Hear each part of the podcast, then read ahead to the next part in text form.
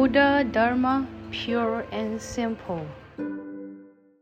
Listening, contemplation, and practice. In today's fast paced world, people like things done quickly. We travel on high speed trains and fly on high speed planes. The faster a computer or mobile phone, the better. Speed is indeed important. However, in many situations, haste makes waste.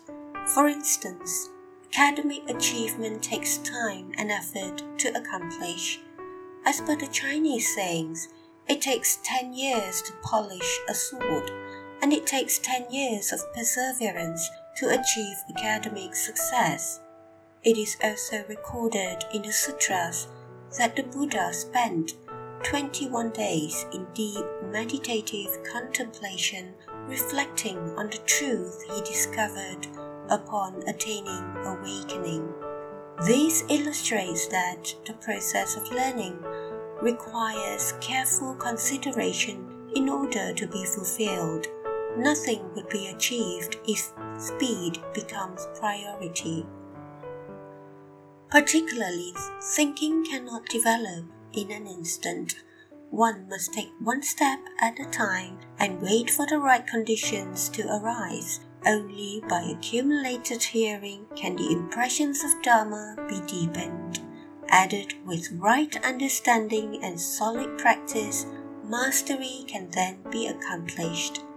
Once mastery in thinking is attained, awakening thereby arises and thus the state of samadhi is realized. Gold ore from the mine needs to be refined before it can become ornaments that adorn the world.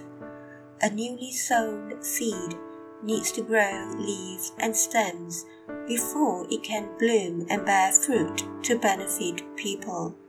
Listening is like mining gold and sowing a seed Contemplation is the refinement of gold and a sprout growing leaves. Practice is the product, like fine gold jewelry and large trees with abundant fruits.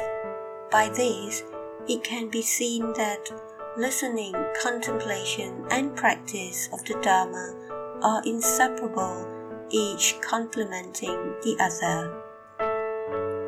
A good listener not only listens mindfully and skillfully, but also listens to the sound of one hand clapping and the sound of silence, thus is able to listen to the mind.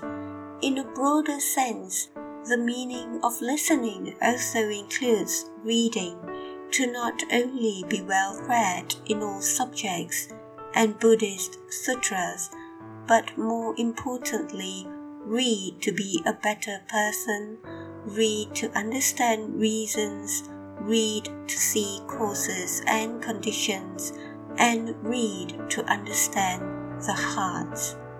Reading should be lively. We must be able to apply what was read to everyday living instead of being just a simple bookworm. After listening and contemplation, repeated reflection needs to be applied to understand what was heard. Only then will one internalize the teaching and benefit from the teaching. Otherwise, even the most learned person will retain nothing, just as footprints on the beach are easily washed away by the tide.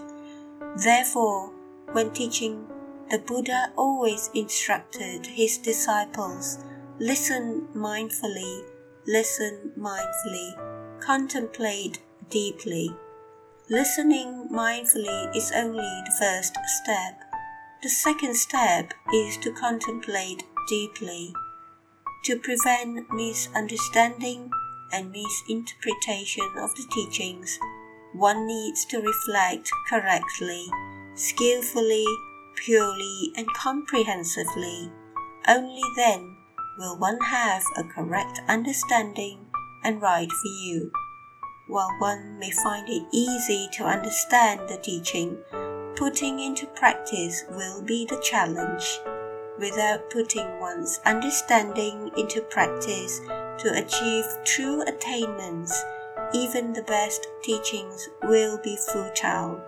For this reason, listening and contemplation of the Dharma must be followed by practice in order for self realization, self awakening, and the task of benefiting sentient beings to be possible.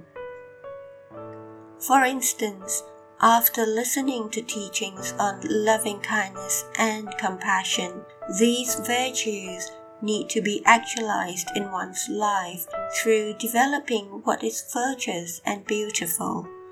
After learning about meditative concentration, it should be applied through self reflection and the way one treats others.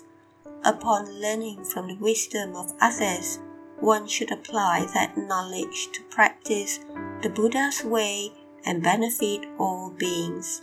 Loving kindness, compassion, patience, and prajna wisdom are all important virtues.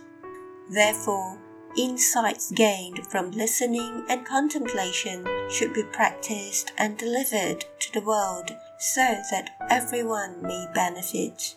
Apply what has been heard and contemplated to inspire others to realize the profundity of life and the universe. The Buddha spent 49 years expounding the Dharma in over 300 occasions, delivering sentient beings.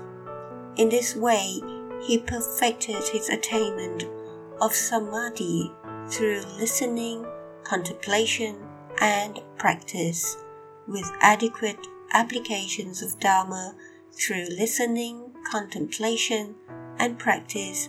How can wisdom not arise? Listen contemplate and practice the Dharma to realize that the Self, all Dharma realms, and sentient beings are one. What more is there to ask for? Please tune in same time next week as we meet on air.